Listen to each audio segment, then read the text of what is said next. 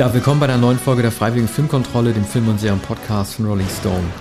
Wir sind heute angekommen beim drittletzten James Bond-Film Daniel Craigs, dem äh, vielgelobten Skyfall. Viele halten ihn ja für einen der besten Bond-Filme, abgesehen von Goldfinger. Wir werden heute überprüfen, was da dran ist. Wir fangen an mit der äh, Rubrik Musik und dem Song von Adele, Skyfall.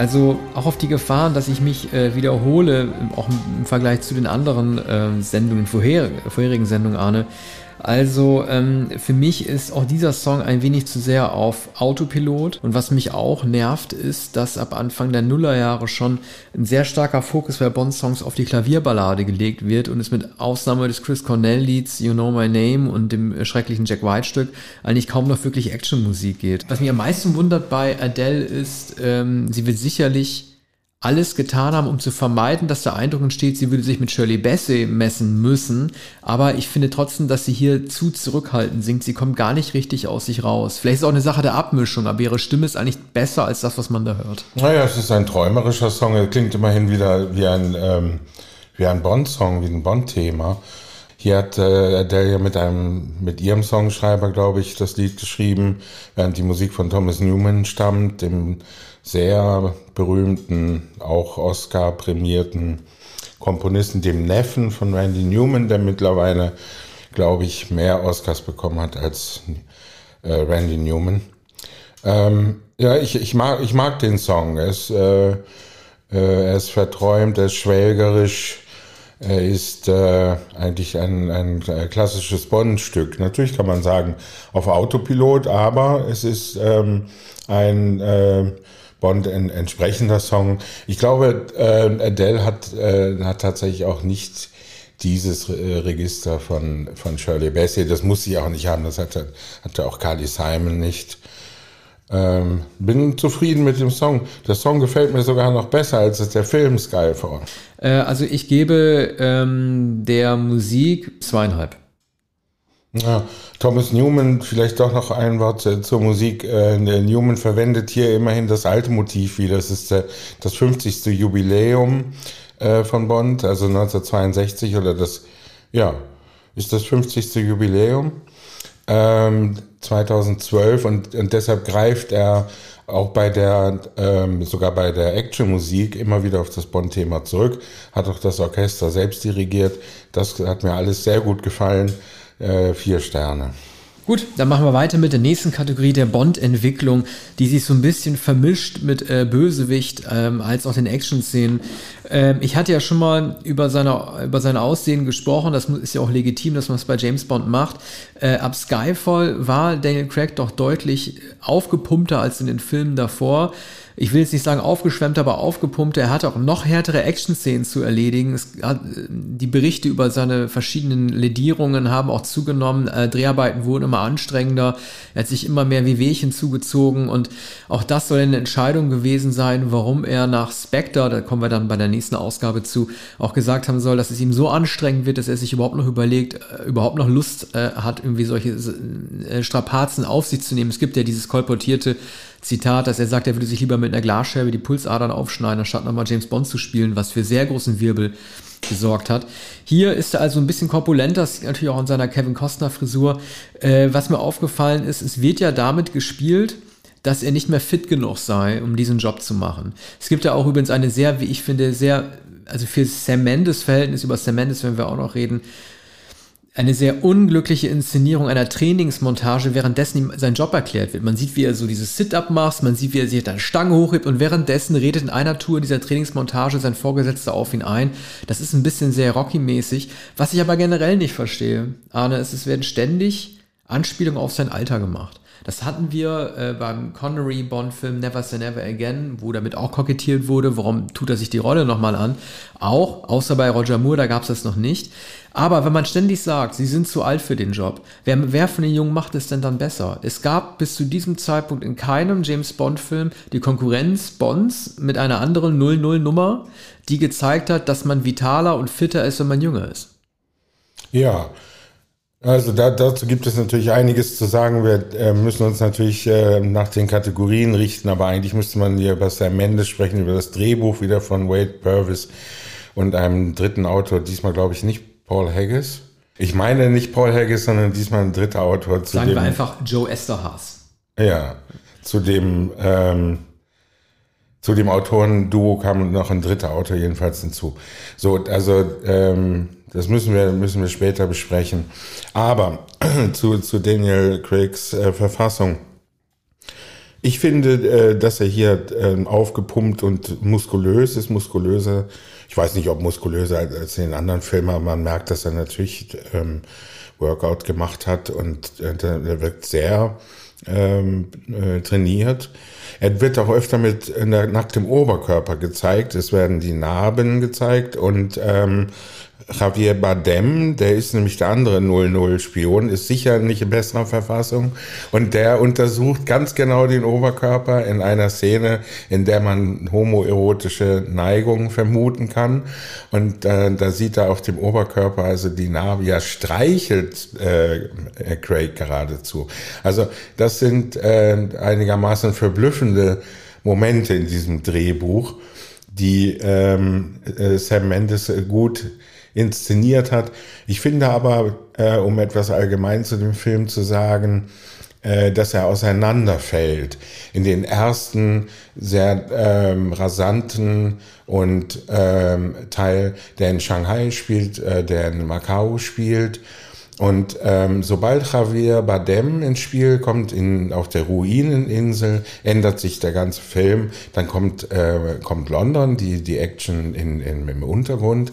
Und dann ändert, ändert sich nochmal alles vollkommen wenn, wenn sie in die Highlands gehen, wenn sie nach Schottland kommen und dann in die Skyfall-Ruine. Ähm, was würdest du ihm denn im Punkt Entwicklung geben? Also ich gebe ihm, äh, auch hier ist wieder der löbliche Ansatz wie bei Quantum of Solace, dass überhaupt versucht wird, ihn, ähm, also sich so auf ihn zu fokussieren. Es gibt ja auch kein richtiges Bond-Girl in dem Film, dass äh, ihm sozusagen die Lions-Geschichte, der versucht anzutrainieren, der er kämpft gegen seine Verfassung an, er kann nicht mehr richtig schießen, er wird durchgewunken, obwohl er den Test nicht bestanden hat. Mir gefällt das trotzdem, da gebe ich ihm eine 4. Also das Bond-Girl ist eigentlich Naomi Harris, mhm. die äh, schwarze Schauspielerin, die sich am Ende als Moneypenny erweist. Übrigens auch eine Reminiszenz an, an das 50. Äh, oder eine Reminiszenz an frühere Bond-Filme zu dem 50. Jubiläum. Ich glaube aber auch, dass, dass die Erwähnung des Alters äh, auch zu tun hat mit dem 50. Jubiläum. Das ähm, die, die Drehbuchautoren waren dessen immer eingedenk, dass es solche äh, Momente des Wiedererkennens geben muss. Deshalb auch das alte Auto. Er fährt mit dem alten Aston Martin. Und ähm, die, die ständige Erwähnung, sowohl durch Ralph, äh, Ralph Fiennes, Mallory, Mallory. Ja, mhm. als Mallory, wie auch durch, durch Judy Dench als M, beide rekurrieren immer wieder auf das Alter. Auch auf ähm, Mallory erwähnt ja auch, auch das Alter von Judy Dench, die er in Rente schicken muss, möchte, von der er erwartet, dass sie abdankt, dass sie sich nach zwei Monaten zurückzieht. Und das will sie nicht. Und sie hat es noch selbst in der Hand. Und es geht also immer wieder um die, die Verbindung zwischen Craig, und man muss ja hier sagen, auch Moore und Connery und, und Brosnan, alle, alle vergangenen Bonds sind hier mitgedacht. Die lange Verbindung von M und äh, dem ja naturgemäß jüngeren Bond, der aber natürlich, der für möglicherweise überfordert ist, ähm, mit, mit seinen Aufgaben mittlerweile. Das, das ist aber ein Motiv, das es früher ja auch schon gab. Hier macht er aber diesen Test, macht einen psychologischen Test, macht einen Gesundheitstest, macht einen, einen Test der Fitness und er fällt überall durch und sie sagt es ihm nicht und fragt ihn, aber sie sind bereit. Und er sagt, ich bin sowas von bereit. Ne? Und weiß nicht, dass er in allen Kategorien durchgefallen ist. Das sagt ihm erst Javier Badem. Dann lass uns doch einfach die Entwicklung und Girl gleich zusammen machen. Äh, Entwicklung habe ich vier gegeben. Was gibst du da? Ja, die, also die, diese, diese Abwärtsspirale in, die, in, in diesem Film ist, äh, ist, ist hochinteressant. Deshalb vier. Mhm. Und dann geben wir dann äh, dem Girl Moneypenny, Naomi Harris, Ähm, ähm, wenn wir sie als Girl denn bezeichnen. Äh, Girl ist, wie du bei, beim letzten Film gesagt hast, mhm. glaube ich, äh, Judy Dench. Ja, Judy da, dachte ich nur, da wollte ich gerade ja. eine Überraschung ja. gleich machen. Aha. Also eine neue Kategorie erfinden. Mhm. Ich würde jetzt bei ja. Naomi Harris als Bond Girl auch vier geben. Weil sie ist natürlich äh, ein ganz anderes, äh, eine, ganz, eine ganz andere Art von Frauentypus, moderner Frauenbild, ganz anders als die Miss Moneypenny, die immer nur im Vorzimmer sitzt und die dann immer nur sieht, wie der Hut dann auf die Hutablage Ja, natürlich. Also da gebe ich Na, auch eine 4. Natürlich. Mhm. Das, das ist ja die, die, die Überraschung, dass sie erst im Außendienst tätig ist. Sie schießt auf ihn, sie verletzt ihn in Istanbul, wird in den Innendienst versetzt, ist die Handlangerin von Mallory. Dann gibt es ein sehr erotisches Geplänkel und am Ende ist sie die neue Moneypenny. Also da würde ich mindestens vier, wenn nicht viereinhalb Sterne geben. Ja, ich glaube, ich gebe auch viereinhalb. Du hast mich überzeugt. Ich hatte Judy Dench als M deshalb nicht bei den Girls mit bezeichnet. Wir hatten sie in den letzten Folgen immer als Girl, Bond Girl bezeichnet, weil sie in diesem Film ja so prominent geworden ist, dass ich finde, dass sie für diesen Film zusammen mit Mallory eine eigene neue Kategorie verdient hat, nämlich die Kategorie Vorgesetzte. Ähm, beide, sowohl M als, äh, also die alte M, Judy Dench, als auch der neue M, Mallory, äh, stechen doch extrem hier, ähm, hier hervor. Also zunächst einmal habe ich mich wieder ein bisschen über sie geärgert, weil wir haben das alte Klischee, ähm, des äh, M-Vorgesetzten, hier noch Judy Dench, die notfalls über Leichen gehen würde, damit die Mission erfüllt wird. Sie sagt jetzt zur, zur Scharfschützin Moneypenny, schießen Sie. Bond wird dann getroffen, macht dann, fällt dann ja von der Brücke runter, von diesem Zug. Und da dachte ich zuerst, Skyfall, äh, das bezieht sich darauf, dass mhm. jemand abstürzt und dann neu anfangen muss, ne, gestrandet wird und sich dann neu aufbauen muss, dass das der Skyfall ist, dass es am Ende um diese Ranch geht. Äh, das war mir alles überhaupt nicht klar mit dem Titel, aber gut. Das hat sie halt beordert. Ähm, der, ich, ähm, ich finde, dieser Film ist noch mehr ein Rye Fiennes Film als ein Julie Dench Film, auch wenn natürlich ähm, der Höhepunkt des Films darin besteht, dass erstmals äh, mit ihr ähm, jemand stirbt aus dem näheren Umfeld. Ähm, klar, es gab ähnliche Todesfälle wie bei, wie bei Felix Leiters Frau schon in License to Kill, aber hier stirbt nun mit M erstmals jemand aus dem MI6-Feld, der eine Hauptfigur gewesen ist.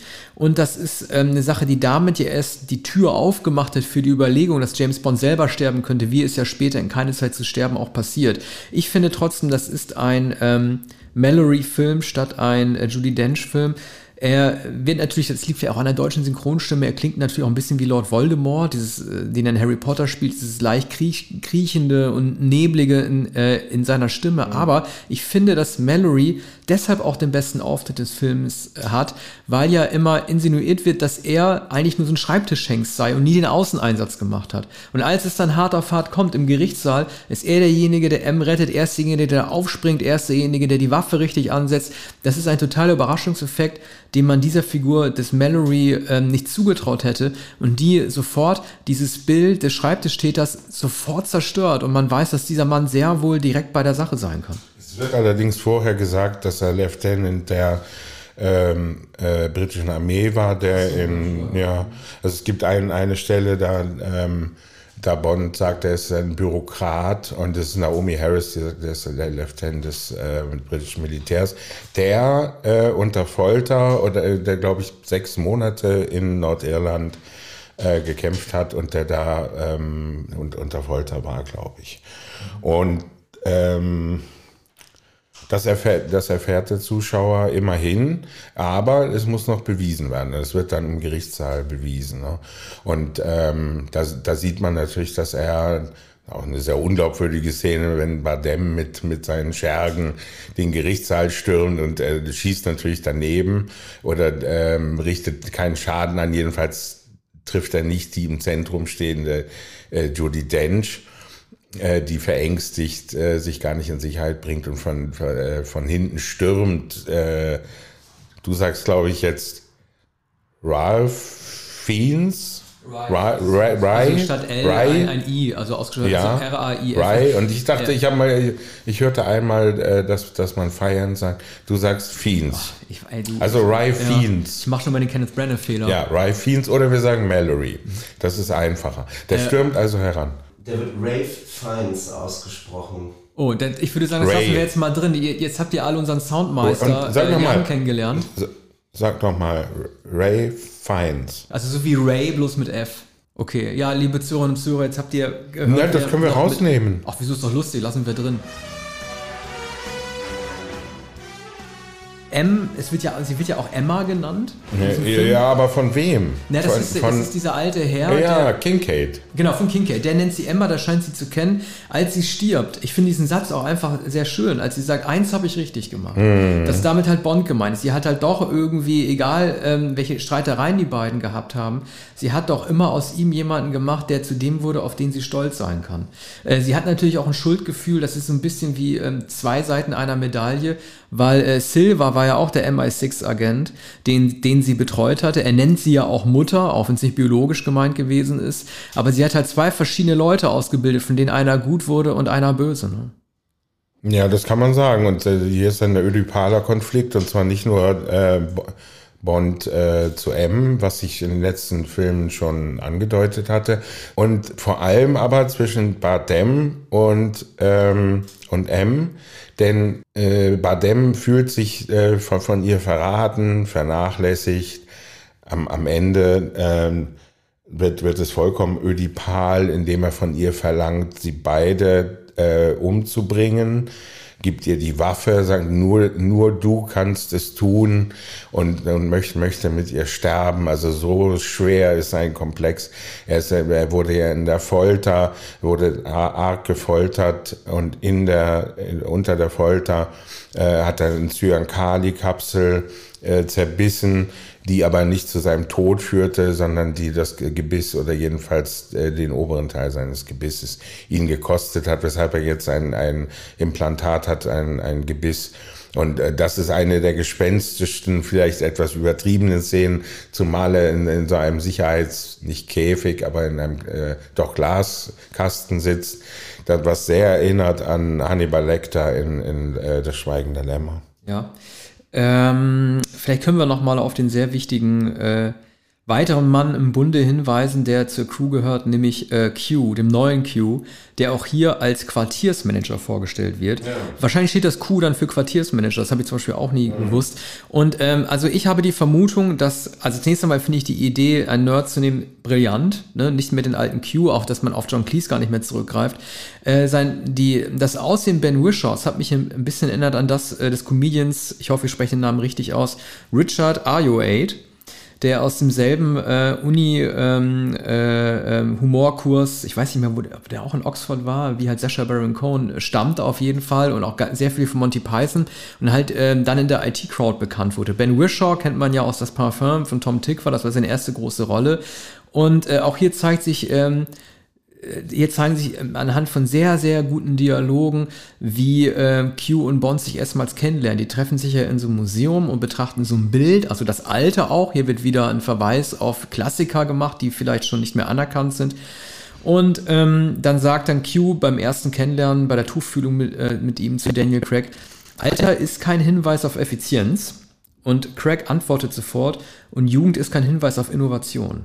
Äh, also das ist wirklich ein längst überfälliger Dialog, dass diese Generationen sich nun hier treffen und dass ein Nerd für die Technik zuständig ist, die weniger was mit den klassischen Gadgets zu tun hat. Deswegen behandeln wir die Gadgets in den Bond-Crack-Filmen ja auch nicht mehr, weil es die kaum noch gibt, sondern einfach Computertechnik, die ausreicht. Das war für das Jahr 2012 eigentlich längst überfällig. Vielleicht sogar die beste Casting-Idee neben Mallory auf diesen äh, Ben Wishaw zu setzen. Ja, aber Ben Wishaw ähm, gibt äh, Craig zwei Sachen ähm, in einem ähm, in einem in einer Schatulle. Das eine ist ein, eine hochmoderne Waffe, die er dann verwendet, und das andere ist ein kleiner Peilsender, den er auch verwendet. Und ähm, Badem weist das später darauf hin, äh, als die Hubschrauber kommen zu der Ruineninsel. Es ist ein Sender. Nichts anderes, einfach ein Sender, den, den er in der Tasche hatte und äh, daraufhin kommen die Kampfhubschrauber. Etwas zu spät natürlich, ne? die kommen ja gerade dann, wenn, wenn die Frau getötet worden ist. Übrigens habe ich äh, nicht gesehen, dass sie, nachdem ihr das kleine Whiskyglas vom Kopf geschossen wird, ähm, äh, zu Tode kommt, aber man sieht sie dann im Hintergrund. Ich glaube, sie lebt nicht mehr. Sie ist ja ähm, gebunden. Ja. Hm. ja, das ist, der macht dann Bond auch, ich wollte ja in der Actions, in der Action-Bewertung übersprochen, der macht ja auch den sehr dummen Spruch, schade um den Scotch.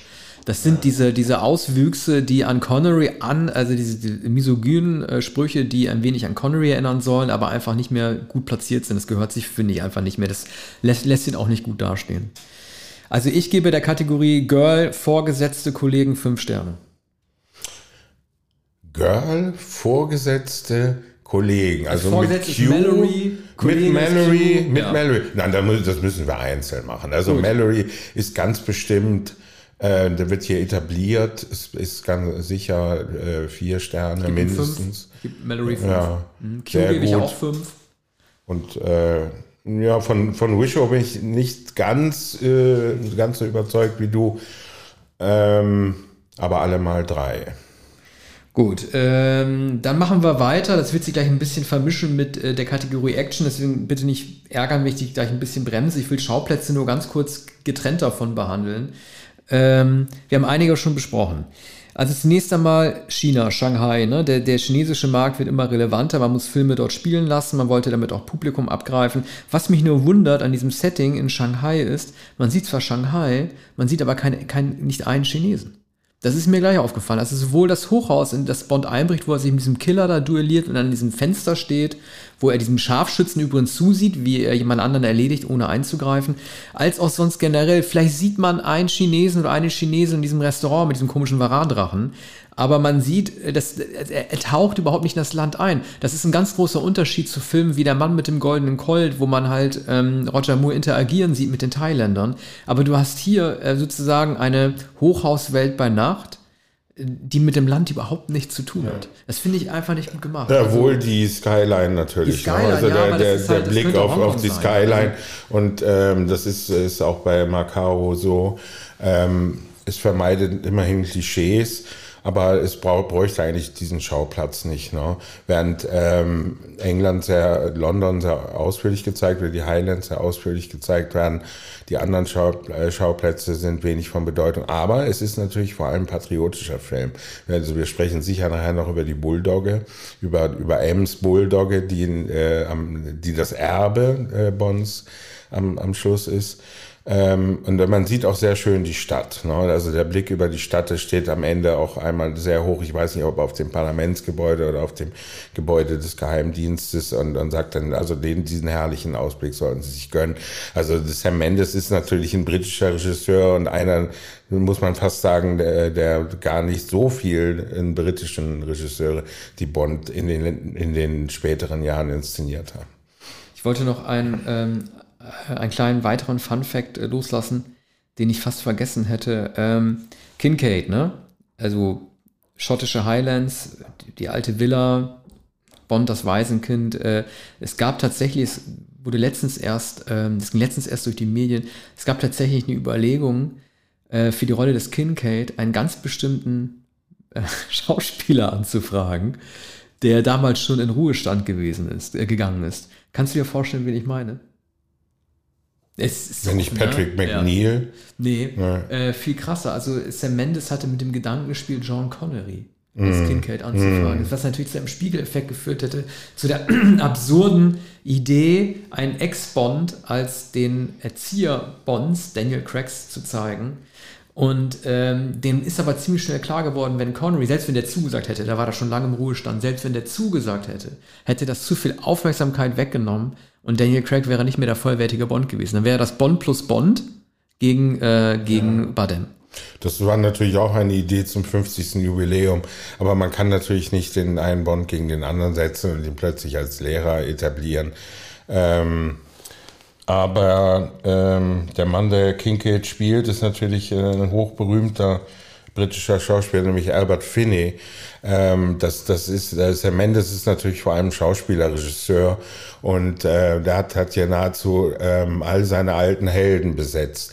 Dann später bei der, bei der Burgruine oder bei, ähm, bei Bonds Elternhaus, ein sehr merkwürdiges Elternhaus, ne, das ungefähr 1299 ge gegründet, gebaut wurde und das also mitten auf einer, einer riesigen Ebene steht mit einem kleinen Nebengebäude, während der Eingang ungefähr ein Kilometer entfernt ist und nur noch als äh, äh, steinquaderige Ruine steht. Aber sehr gut lesbar ist noch das Schild Skyfall. Ne? Also äh, bei dieser Passage dachte ich, eigentlich hätte Sam Mendes, der, der Dirk Bogart lebte, glaube ich, nicht mehr. Er hätte auch noch Dirk Bogart besetzt, er hätte Patrick McNeil besetzt, er hätte natürlich ähm, ähm, Emma Peel, sag schnell, die Darsteller, ja, Diana Rick hätte er noch äh, besetzen müssen und überhaupt alle britischen Schauspieler, die er je in, in äh, Filmen gesehen hat. Was würdest du den Schauplätzen geben? Ich gebe den Schauplätzen drei. Ja, ich finde London ähm, sehr gut inszeniert und äh, die anderen Schauplätze mehr oder weniger gleichgültig, aber der Underground also die, die, die Untergrundbahn ähm, ist ja sehr gut gemacht, dieses Verlies. Nicht so gut ge ge gefallen mir, wie ich eben schon angedeutet habe, die, die Highlands, ne, das scheint mir an den Haaren herbeigezogen zu sein. Vor allem die, die unterirdischen steinernen Labyrinthe, die sich da angeblich verbergen. Da haben die hm. Sklaven für arbeiten lassen müssen ja. wahrscheinlich, weil der doch sehr aufwendig ja. ist, dieser Stein. Ich weiß auch gar nicht, ob das 1299 möglich gewesen wäre, so ähm, verschlungene Labyrinthe zu und wo, wozu das nötig gewesen wäre. Es wird ja Priesterloch genannt und, und auch völlig unsinnig. Nach dem Tod der Eltern habe sich der Bub äh, äh, James zwei Tage in dem Priesterloch versteckt und als er zurückkam, war er ein anderer. Ne? Ja, also das ist äh, Hanebüchen, aber ja, drei Sterne. Dann machen wir weiter mit der Action. Also von diesem komischen Varandrachen habe ich ja schon erzählt, der äh, diesen Hescher ähm, Silvers dann irgendwie in das dunkle Grubenloch zieht. Ähm, ich finde mal generell über die Action-Szenen zu, spre äh, zu, sprechen kommen. Es gibt ja diese, diese Insel, zu der Bond und äh, das bald sterbende Bond-Girl hin eskortiert werden. Ähm, sein blöder Spruch schadet mit einem guten Scotch. Ähm, ich möchte auf eine Regieschwäche äh, Sam Mendes zu sprechen kommen. Ich finde seine Action-Szenen sehr oft nicht sehr gut ähm, inszeniert. Ich finde, dass er zu viel, in, nicht in Zeitraffer, aber in dem, das wird bei Spectre noch viel auffälliger sein. Äh, es passiert alles zu schnell. Bond, wie Bond sich befreit aus dieser Wilhelm Tell-Situation. Ähm, innerhalb von zehn Sekunden ist das Ganze auch schon vorbei. Das ist äh, zu schnell durchdacht und zu schnell exerziert. Das wird äh, bei Spectre, als er dort von Oberhauser alias Blofeld ähm, in dieser Kirche da, äh, identifiziert werden wird, noch sehr, noch sehr, sehr viel äh, noch sehr, sehr viel auffälliger sein. Das ist insofern äh, bemerkenswert, als dass er ja mit dem Film 1917, also 1917, diesem ersten Weltkriegsfilm, der nach Spectre gekommen ist, den er so inszeniert hat, als wäre er nur mit einer einzigen Kameraeinstellung gedreht, sehr viel langsamer und sehr viel pointierter wird. Das hat er hier einfach noch nicht so gut drauf. Mal abgesehen davon, wie gesagt, dass ich finde, dass die Frau, die erschossen wird, so ein bisschen behandelt, behandelt wird wie eine Frau, wie bei John Connery. Ansonsten, ähm, die U-Bahn-Sequenz, auf die du gerade hingewiesen hast, die war doch schon also ich, mich hat das überzeugt, das war für mich wie bei De Palma in New York, wenn es darum geht, schnell Waggons zu wechseln, schnell ein- oder auszusteigen. Das hatte ein bisschen was von Blowout oder von Carlitos Way. Mich hat das überzeugt, aber ähm, was ich anscheinend, weil du gesagt hast, da fällt der Film in zwei, zwei Teile oder der kann sie nicht halten, er fällt auseinander. Ich halte tatsächlich die letzte halbe Stunde in diesem Landhaus für die wahrscheinlich überzeugendste Kon Konstruktion eines Handlungsbogens, den man bisher in einem Bond-Film gesehen hat. Nein, normalerweise wäre ein Bond-Film oder hätte sein Ende gesucht normalerweise mit dieser U-Bahn-Sequenz, in der Bond und Silver sich gegenseitig stellen. Dass Bond danach ähm, auf diese Memory Lane geht mit M, in dieser Art Epilog, in einem neuen Akt, mit dieser ungewohnten Struktur, sozusagen einen vierten Akt, dadurch wird der Film erst für mich erst gut und bekommt dadurch seine Qualität, die er hat, weil das eine Wendung ist, diese Coda, die völlig neu war in der Erzählstruktur eines Bond-Films. Und ähm, indem er halt mit seiner, ähm, indem dieses Haus auch zerstört wird am Ende, so unrealistisch wie es auch ist, bricht Bond ja auch mit seiner Vergangenheit. Ne? Es wird sozusagen damit auch geklärt, dass alles jetzt verbrannt und alles damit ein, eingeebnet ist. Ich möchte, bevor du was dazu sagst, nochmal auf diesen Roger Moore-artigen Spruch. Das konnten die sich nicht verkneifen. Bond springt ja in diesem U-Bahn-Schacht, weil die U-Bahn mit Silver we wegfährt, hinten auf den letzten Waggon drauf, damit er dann irgendwie durch die letzte Tür rein kann. Und dann werden natürlich zwei Fahrgäste, die stehen geblieben sind äh, am Gleis, dann nochmal so eingeblendet und sagt der eine zum anderen, ich wette, der hatte keinen Fahrschein. Das hört man normalerweise nur bei Roger Moore, hätte man sich verkneifen können. Ist ja ähm, sowohl vollkommen unpassend als auch äh, äh, bizarr. Und äh, passt überhaupt nicht zu dem ernsten Stil des Films. Es gibt auch nahezu kein anderes Beispiel von dem Scotch-Glas, natürlich abgesehen auf dem Kopf, ähm, was auch äh, bizarr und auch unpassend ist, weil ähm, bei der grotesken ähm, Darstellungsweise von Bardem und, und dieser ja flamboyanten Figur, äh, Bardem blond gefärbt, auch die Augenbrauen blond gefärbt, ähm, da, da verbietet sich eigentlich alles Saloppe. Ne? Dann, das ist aber auch etwas ein bisschen so bei, bei dem Anfangs, bei dem ersten Monolog von Bardem, dass man denkt, also jetzt wollen sie Shakespeare machen. Da diese Metapher mit den Ratten, die ins Ölfass ähm, gefüllt werden und sich äh, und, und einander auffressen und am Ende bleiben zwei übrig. Natürlich, das wird ganz am Ende in der Kirche, wenn Bardem erschossen wird von Bond, wieder aufgenommen. Ne? Die, die beiden letzten Ratten und die eine Ratte hat die andere äh, äh, umgebracht. Ähm, aber der, der, also Humor ist eigentlich nicht in diesem Film. Es ist Mallory ernst, es ist M ernst, es geht um ähm, um die Mutterschaft, es geht um Erbe, es geht um Alter, es geht um Tod, es geht um, um die, die, die toten Eltern, es geht um Traumata. Und ähm, ich habe den, ich hab den Eindruck, dass Herr Mendes eigentlich seinen eigenen Film Road to Perdition noch einmal gedreht hat. Dieses äh, äh, Heim, äh, die, diese Burg äh, in, auf der Ebene, und, und, und diese ödipale Geschichte, das, das scheint mir eigentlich eine Reprise zu sein von Road to Perdition, eine der letzten Rollen von Paul Newman. Und ähm, das müsste, müsste ich nochmal überprüfen, indem ich Road to Perdition noch einmal sehe. Aber das, das, das Melodram ist, ist ähnlich angelegt gibt ja in Road to Perdition äh, diese Szene, die hat mich ja wirklich geflasht. Ich bin ja kein Sam Mendes-Fan. Ich halte keinen seiner Filme für wirklich gelungen, also wirklich hundertprozentig gelungen. Ja, aber, aber Skyfall. Skyfall schon, ja.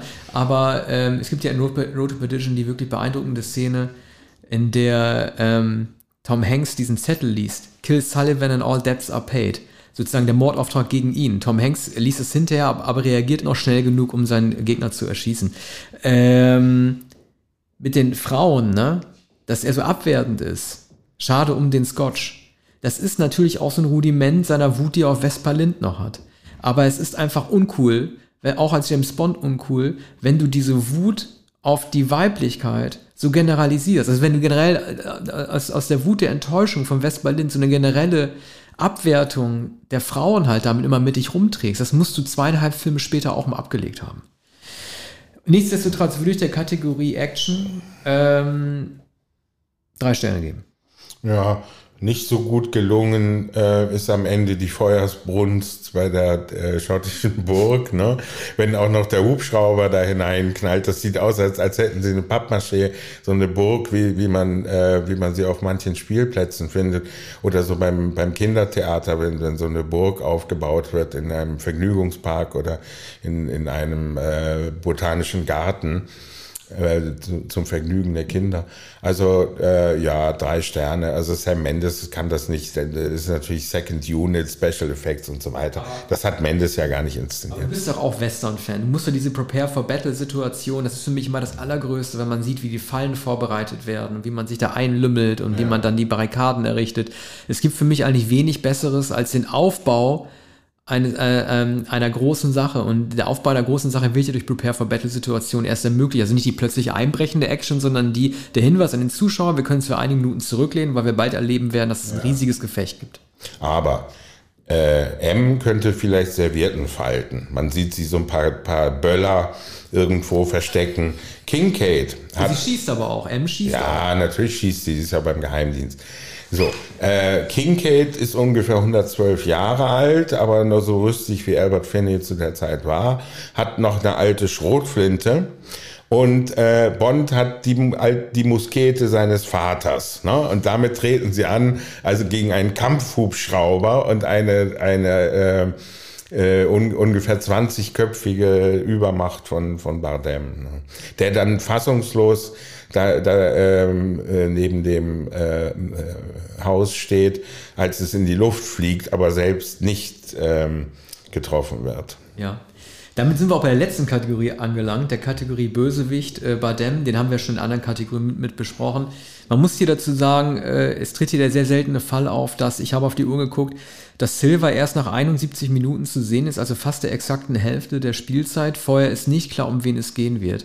Ähm, diese Szene, in der seine, äh, seine homosexuelle Neigung angesprochen wird, die finde ich unpassend, weil äh, das wird nur dazu benutzt, ihn ähm, undurchschaubar zu machen, aber auch unangenehm zu machen. Hier wird sozusagen seine ähm, womögliche sexuelle Ausrichtung dafür instrumentalisiert, aus ihm eine noch finstere Gestalt zu machen.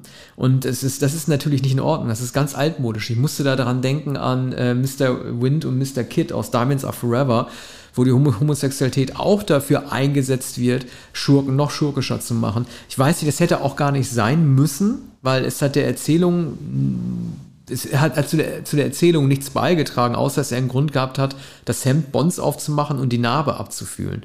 Das ist die eine Sache und natürlich, dass, du hast es ja auch erwähnt, dass er in dieser Hannibal Lecter Zelle untergebracht wird. Das ist streng genommen für, für Häftlinge nicht nötig. Ne? Man kann die auch einfach hinter Gittern bringen, hat natürlich einen viel geringeren äh, Schauwert.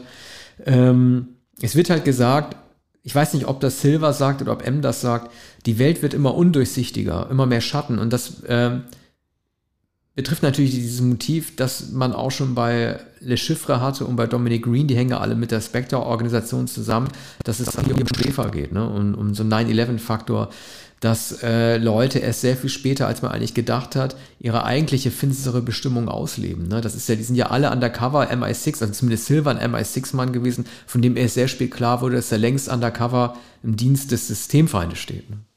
Ja, ich glaube, es heißt einmal, ich weiß gar nicht, ob in diesem Film ähm, aber M sagt einmal, ach, äh, wenn es doch noch den guten alten Überläufer gäbe. Oder äh, ich glaube, das ist im, im, letzten Film, da sagt sie über Bond, äh, früher wäre man übergelaufen, wenn man so versagt hat, wäre man wenigstens übergelaufen. So, aber dass die Schatten nun länger geworden sind, dass das undurchsichtiger geworden ist, das glaube ich nicht. Ich, ich denke eher, dass, äh, dass Sam Mendes und John Le Carré-Film, also ähm, Smileys Leute inszenieren wollte, äh, in dem wirklich alles undurchsichtig ist. Und äh, ob man es liest, ob man es sieht, ist also ähm, die Filme mit Alec Guinness und äh, Dame als König Spion später nochmal verfilmt. Es ist noch viel undurchsichtiger als alles, was wir hier sehen. Ne? Es ist einfach eine Behauptung. So, jetzt sind jetzt alles Schatten und man, man begreift das alles nicht mehr. Man hat früher das auch alles nicht begriffen. Äh, nur, dass es dann eben die Figur des Blofeld gab und, und äh, eine riesen Verschwörung und aber immer genau eine Gestalt. Ne? Ich meine, insofern hat es einen gewissen Wahr Wahrheitsgehalt, dass jemand, der in, in, ähm, in äh, Asien der Spion war, einer dieser Nur-Spione, äh, Bond und Bardem sind sich ja niemals begegnet, dass ein solch, solcher sich selbstständig gemacht hat, sein eigenes Geschäft gemacht hat, den Laden in die Hand genommen hat und auch noch einen riesigen Hass auf äh, M hat, weil die ihn angeblich verraten hat. Ne? Aber das Motiv des Verrats ist natürlich sowieso bei jedem Spionagefilm. Ja, das ist eine Sache, in der der Film auch sehr widersprüchlich ist oder noch widersprüchlicher wird in ähm, Verbindung mit Spectre. In Spectre wird ja Franz Oberhauser alias Blofeld sagen, das war alles nur ich. Ähm, der, der, ich, ich bin der, der Dominic Green gesteuert hat, ich bin der, der Silver gesteuert hat, ich bin der, der Le Schiffe gesteuert hat. Und da steht natürlich im Widerspruch dazu, dass es überall diese Menschen geht und man nicht mehr weiß, wem man links und rechts trauen kann. Hier wird natürlich alles zentralisiert auf diese eine Figur des Blomfe äh, äh, Blofeld und das geht natürlich dem so ein bisschen diametral entgegen, dass, dass man halt nicht mehr weiß, wo der Schatten länger ist als der andere. Das stimmt natürlich. Man darf auch hier nicht vergessen, äh, sowohl Blofeld im nächsten Film als auch Silver als auch Green äh, nicht Green, aber zumindest Le Chiffre, die eintaucht dann auch diese, diese Entstellung. Ne? Du hast es ja schon gesagt, dass diese Cyanidkapsel, äh, diese Cyankali-Kapsel, auf die ähm, Silver gebissen hat, äh, sind, sind ja seine, seine äh, Gesichtsnerven zusammengeschrumpft und er sieht so ein bisschen aus wie so ein Monster. Nichtsdestotrotz, auch trotz der äh, schwulenfeindlichen Darstellung des Bösewichts, würde ich, weil Javier Bardem einfach ein sehr guter Schauspieler ist und wie ich finde auch alles in die Rolle reingibt, er richtig Lust, das zu spielen, würde ich ihm trotzdem noch vier Sterne geben. Ja, das, das denke ich auch. Dann kommen wir jetzt zur Endbewertung. Äh, ich schließe mich hier der Mehrheitsmeinung an. Ich denke, dass Skyfall der beste James Bond-Film mit Daniel Craig ist. Äh, er ist kein herausragender Film, aber ein sehr guter James Bond-Film und deshalb gebe ich ihm vier Sterne. Dreieinhalb. Du bleibst also dabei, dass Casino Royale noch besser ist. Ja, ich mag ihn lieber. Ich, also ich würde nicht drüber streiten, welcher der bessere Film ist.